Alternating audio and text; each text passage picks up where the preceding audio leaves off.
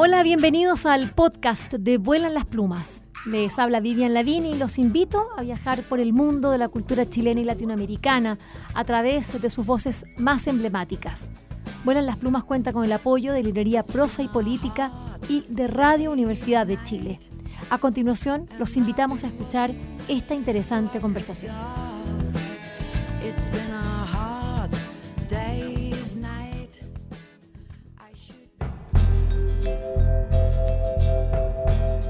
Fanny Figueras es eh, licenciada en Bellas Artes. Esto quiere decir que es una artista.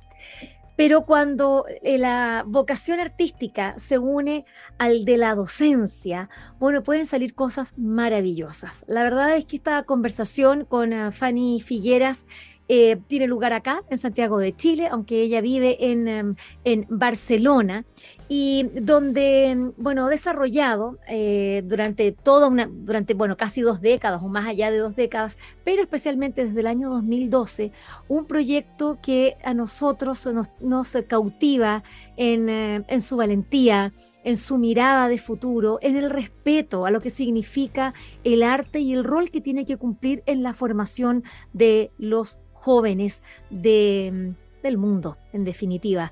Eh, Fanny Figueras está acá en, nuestro país y lo hermoso es que está desarrollando una serie de actividades contando lo que ella hace, contando los resultados, por qué. Y en momentos tan importantes hoy día nosotros que estamos imaginando otro Chile, Fanny Figueras viene a trabajar nada menos que en, el Centro Cultural de España, aquí en Santiago, pero también se va a un Se Crea de la Ligua, a estos centros eh, culturales eh, donde va a poder compartir con diferentes públicos, profesores, docentes, estudiantes y también gente que solamente quiere saber algo, cómo se hace esto de la, de la investigación y de la docencia unido al Vamos a darle una cordial bienvenida a Fanny Figueras a Vuelan las Plumas. ¿Cómo estás, Fanny?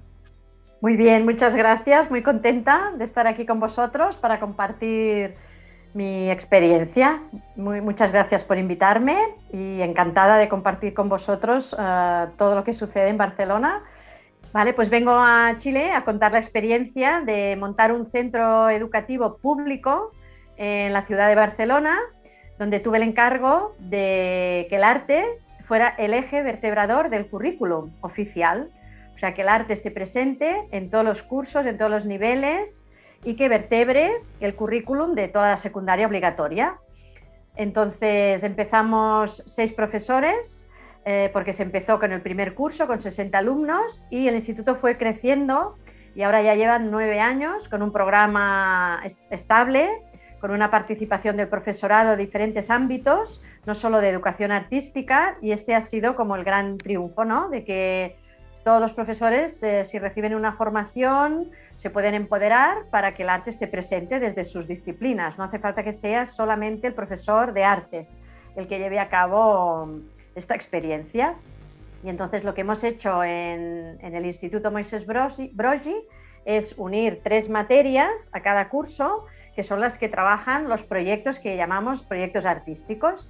Y estos proyectos son tanto individuales, de creación individual, de creación en, grupos pequeños o de creación colectiva, porque pensamos que la creación colectiva eh, tiene mucho valor y más hoy en día. O sea que sacar a los alumnos de su individualidad, pues es un aprendizaje que va mucho más allá del arte. Eh, Fanny, cuando estamos hablando de arte en la formación escolar, en este caso secundaria, ya estamos lo, que nosotros llamamos es, eh, la educación media. Em, siempre va a ser, bueno, las clases de arte, ahí está el arte, música, con suerte, porque ya han ido quitando todo eso, incluso filosofía. querías también sacar historia, te cuento, hace muy poquito tiempo, porque ya esas cosas como no sirven para, para, para la economía. Imagínate eh, acá cuando uno está hablando de que tú tienes un encargo de que el arte sea la columna vertebral de la formación secundaria. Eso es lo, que llamaríamos nosotros una, una escuela de educación artística. Sin embargo, se entiende allí que todos los chicos que van allí van a seguir, es para que sean artistas. Me encantaría que partiéramos por eso, porque yo creo que eso es la primera, eh, como primer remesón para entender que el arte no es para aprender a dibujar o hacer trabajos de música o de representación, de qué sé yo, teatral, sino que cumple otras eh, eh, funciones. Cuéntanos. Bueno, esta es una idea que cuando empezamos en el instituto, pues había como muchas dudas, ¿no? Siempre hemos tenido que dar muchas explicaciones de por qué era importante el arte a las familias y ahora es un centro muy demandado y es un centro que tiene muchísima demanda para, que hay alumnos que se quedan fuera, no pueden entrar, porque hay muchísima demanda. Eh, nosotros hemos convencido o hemos demostrado que el arte no es para formar artistas, que puede ser que con el trabajo que hacemos mm, salgan algunos artistas, salen pocos artistas, ¿eh? pero alguno sale. Pero el arte lo que nos posibilita es que los alumnos sean más creativos desde todos los ámbitos, que sean creativos cuando trabajan en ciencias, matemáticas, en lenguas y que trabajen de una forma más real. Y nosotros lo que hemos intentado a lo largo de la secundaria es que los alumnos vivan el arte con muchas experiencias artísticas, con muchos artistas que comparten sus procesos creativos con ellos, porque un proceso creativo pensamos que tiene mucho que ver con un proceso de enseñanza-aprendizaje. Y por lo tanto el foco está en el proceso, no en el resultado final, no es la creación final, la obra final individualista de un alumno que quiere ser artista, no es eso. En una creación colectiva que hacemos danza contemporánea, teatro, cine, los alumnos hacen una ficción y parten de sus emociones, de sus sentimientos, de qué quieren hablar en sus películas y en sus películas ellos hablan del bullying, hablan de que sus padres están separados, de los problemas que tienen con el grupo de amigos, o sea, el arte y la creación colectiva y las artes les permite ah, madurar y ser personas más críticas y hablar de ellos mismos, ¿no? Ese, ese momento de tener un espacio en un centro educativo que te permite madurar y aprender como persona, no tanto como el contenido para resolver un examen. Primer mito derribado junto a Fanny Figueras. Ella, que decíamos, es, eh, bueno, estudió Bellas Artes, eh, máster en Educación Artística eh, y en la actualidad es profesora de Artes de Educación Secundaria en este instituto, en el Instituto Angeleta Ferrer de Barcelona y también formadora Magnet de un programa que me imagino, viene también a ser la base sobre la cual viene luego este pedido de formar el Instituto eh, Moisés Brogi en, Barcelona. Cuéntanos qué es esto de la, de, la formación o, plan formador Magnet. Vale, el programa Magnet es un programa que hay en Barcelona que impulsa la Fundación Jaume Bofill y este programa lo que hace es una alianza de un centro educativo con una institución nuestro caso fue una institución cultural que fue el Museo de Arte Contemporáneo de Barcelona, el MACBA.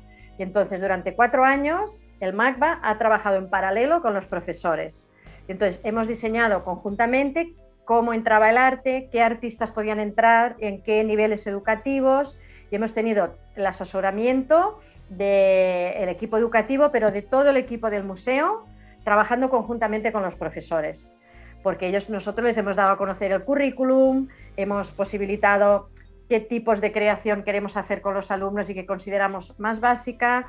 Una de las apuestas también del Instituto Moisés Brogi ha sido que, los trabajos de los alumnos no queden dentro del instituto, sino que sean generadores de conocimiento, porque los alumnos no son eh, unas cápsulas que vienen vacías a los centros, ellos también tienen sus mochilas y tienen sus referentes y pueden generar conocimiento. Y entonces nuestra idea ha sido el concepto de educación expandida, que pasen cosas fuera del centro, que si hacemos una obra de teatro joven, pues lo vamos a estrenar en la sala de teatro, donde se estrena el teatro. No es un trabajito escolar que queda dentro del centro donde van solo las familias. Es una cosa que se comparte con la ciudad. O sea que el tejido cultural de la ciudad entra al aula y del aula salimos fuera a presentar nuestros trabajos. Eh, por ejemplo, como el eh, documental Rere, el Macba, el retrato de un... Rere, ¿qué significa? Eh, detrás del Macba. Detrás, detrás. Ah, ya, viene detrás.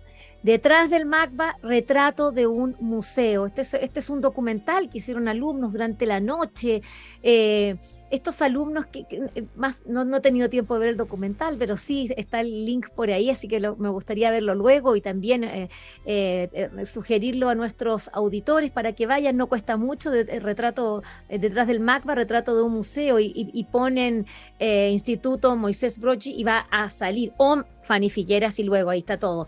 Cuéntanos, ¿cómo, cómo, llegaron a hacer un un documental, entrar a un museo con, es decir, estamos hablando del arte contemporáneo, nada menos que de Barcelona, es un museo grande, hermoso, y estos alumnos, eh, cuéntanos, eh, Fanny Figueras, ¿cómo dejaron entrar a estos estudiantes secundarios ahí acercarse a esas maravillosas eh, telas y trabajos de artistas?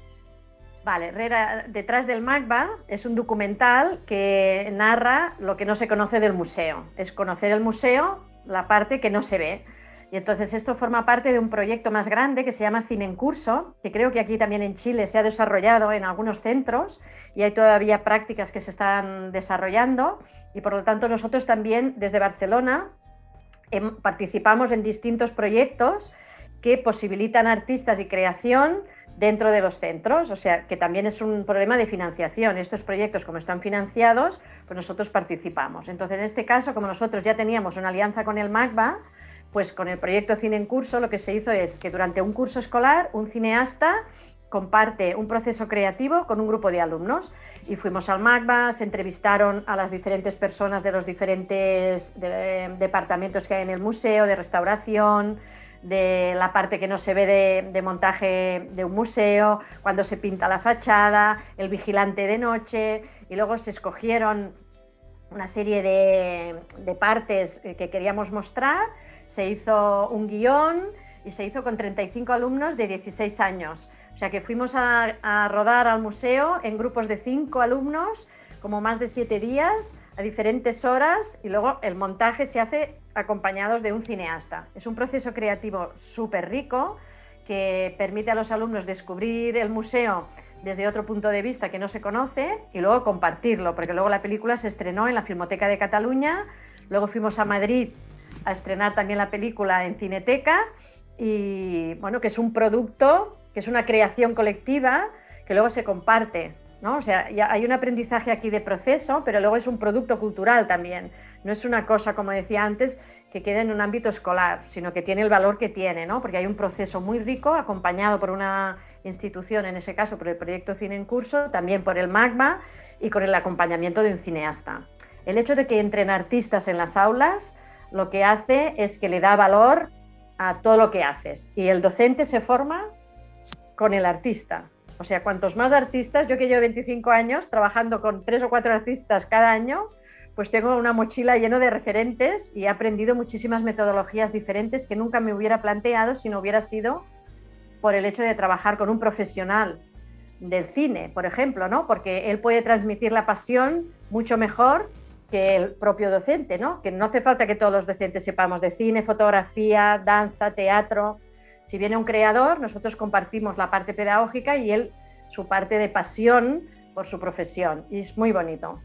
Estamos conversando con uh, Fanny Figueras, ella es eh, bueno, investigadora y docente de educación uh, artística y estamos derribando algunos mitos. Primero que eh, bueno, ella eh, tuvo el encargo de formar una, una, secundaria artística, pero no para formar artistas, sino que para hacer un cruce y un cruce con las otras disciplinas y poder darle a los estudiantes una mirada más amplia del mundo. recién la semana pasada conversábamos con el Premio Nacional de Ciencias Exactas, Mario Amuy, hablábamos de el Big Bang, hablábamos de la formación de las estrellas, de las supernovas.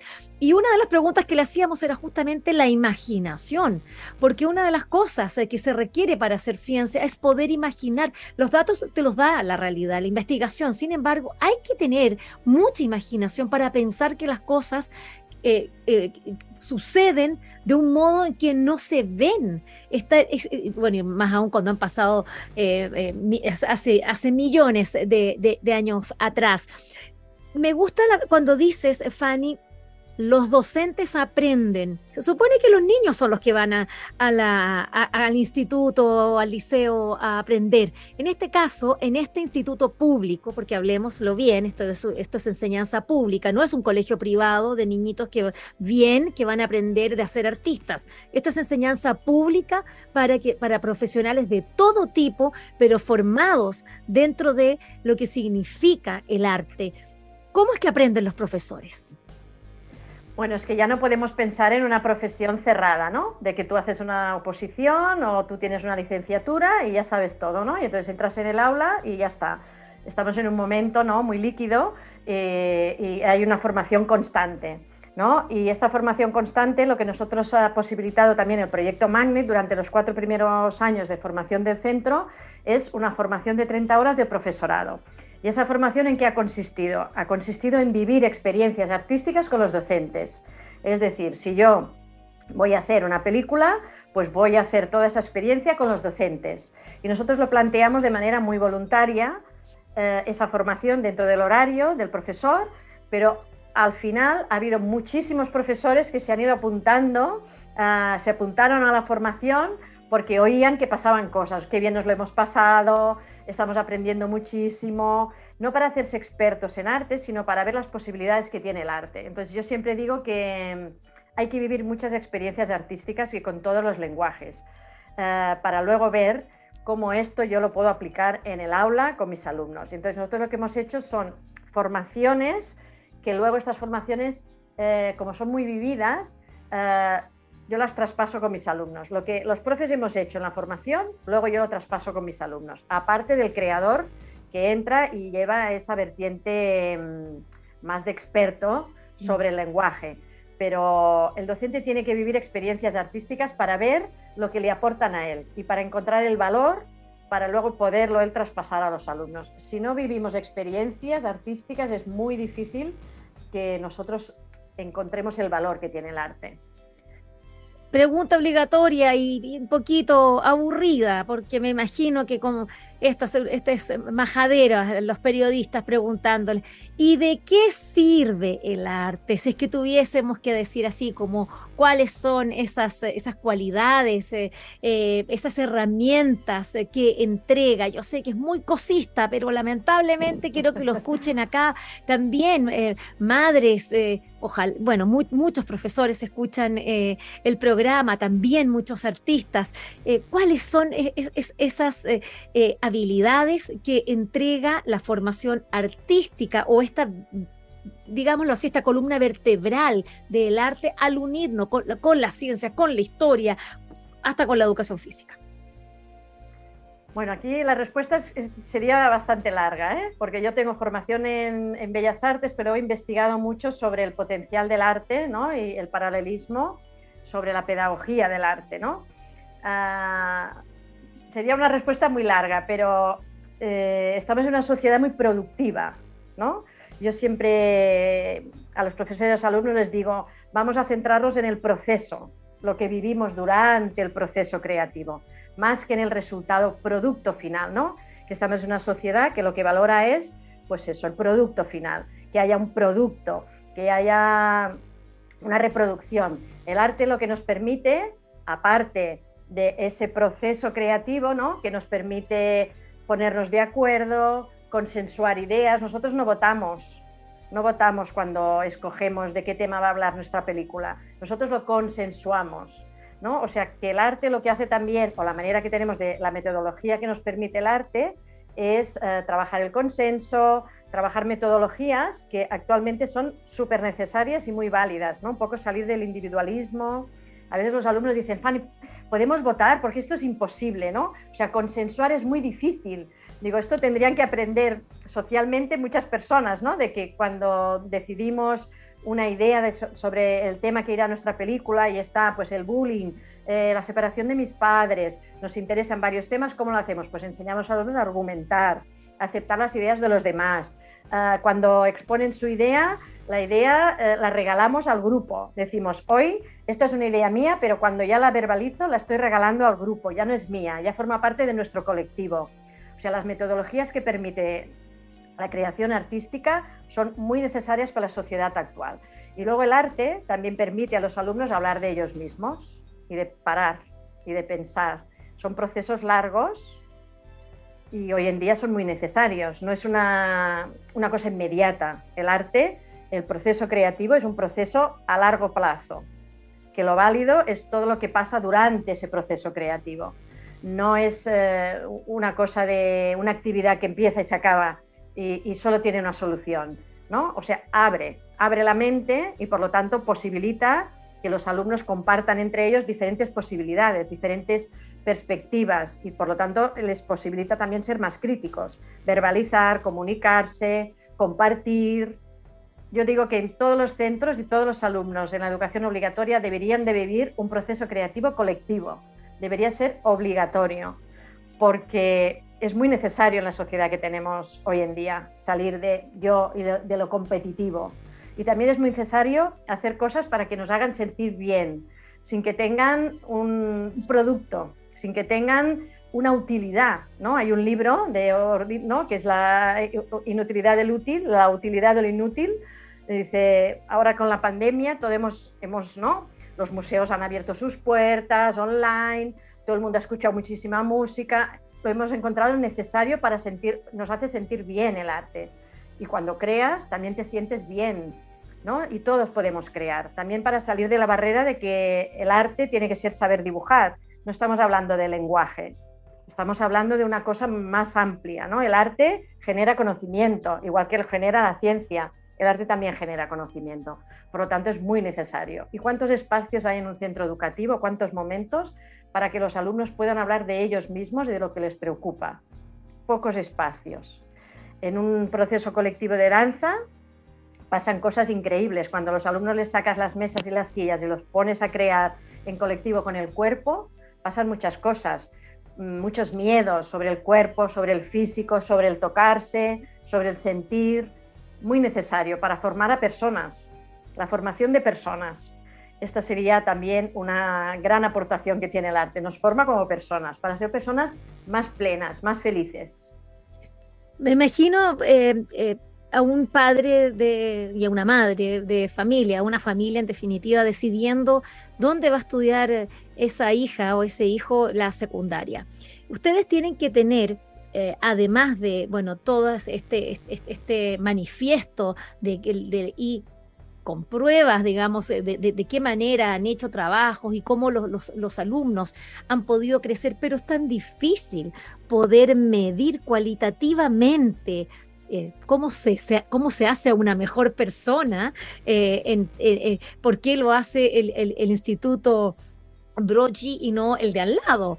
¿Qué pasa con, hay algún otro tipo de métricas, Fanny Figueras, que a ustedes les ha permitido decir, efectivamente tenemos todas estas, estas habilidades que se llaman blandas, pero son las más, más complejas, pero, pero ¿tienen algún tipo de métrica también de qué manera ha podido, eh, han, podido esos jóvenes eh, eh, tomar estas herramientas y, y, poder crecer en otros ámbitos con mayor facilidad?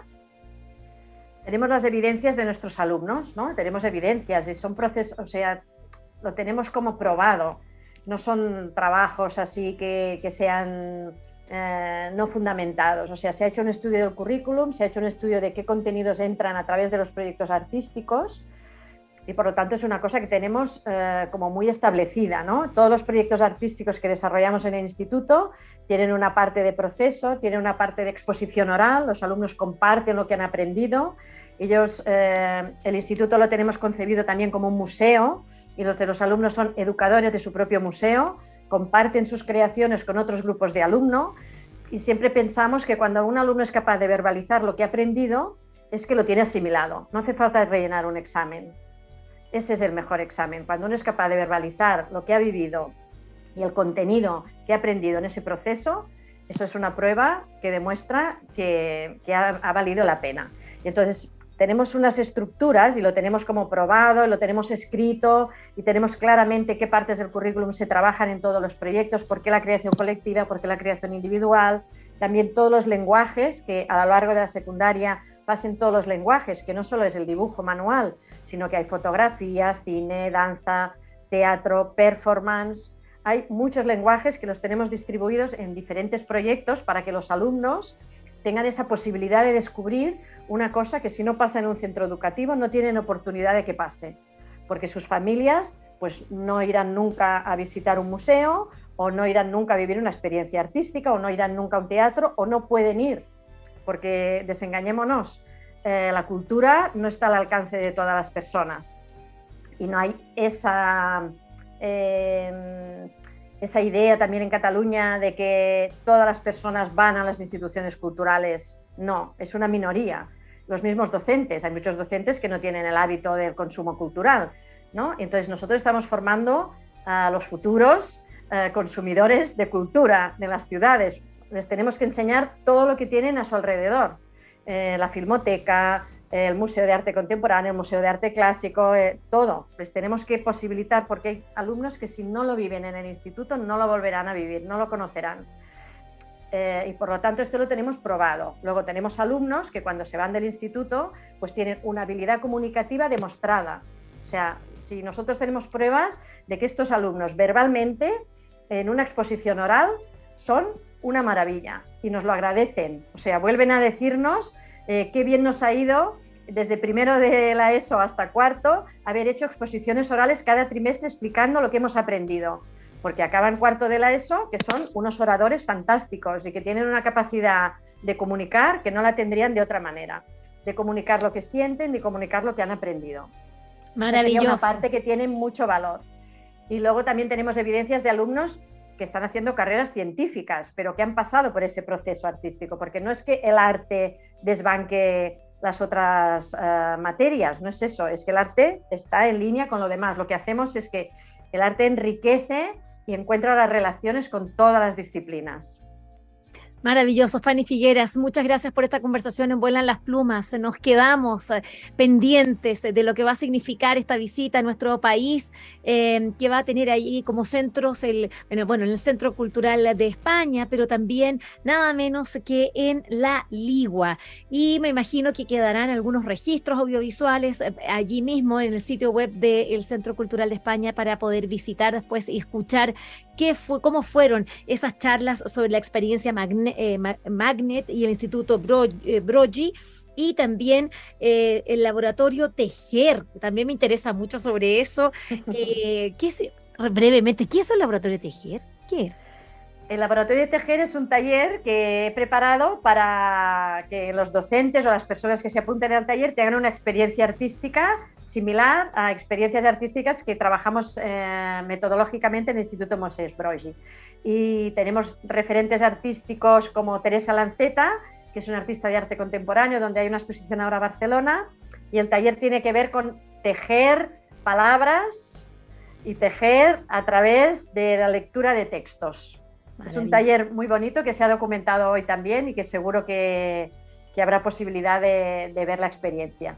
Fantástico, gracias de nuevo, Fanny Figueras. Eh, que tengas una linda estadía en eh, nuestro país, que te atiendan regio, que puedas disfrutar, también pasear un poco y no te estrujen tanto. Que estés muy bien y muchas gracias. Muchas gracias a vosotras por invitarme y por esta entrevista fantástica.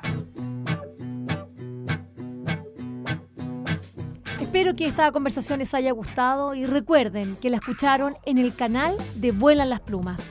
Pueden acceder al material que hemos producido desde el año 2002 en www.vuelanlasplumas.cl y seguirnos a través de nuestras redes sociales en Facebook, Twitter e Instagram. Este programa cuenta con el trabajo en sonido de José Rojas y de Isidora Cesnich en la producción digital. Soy Vivian Lavín y les agradecemos su atenta escucha. like a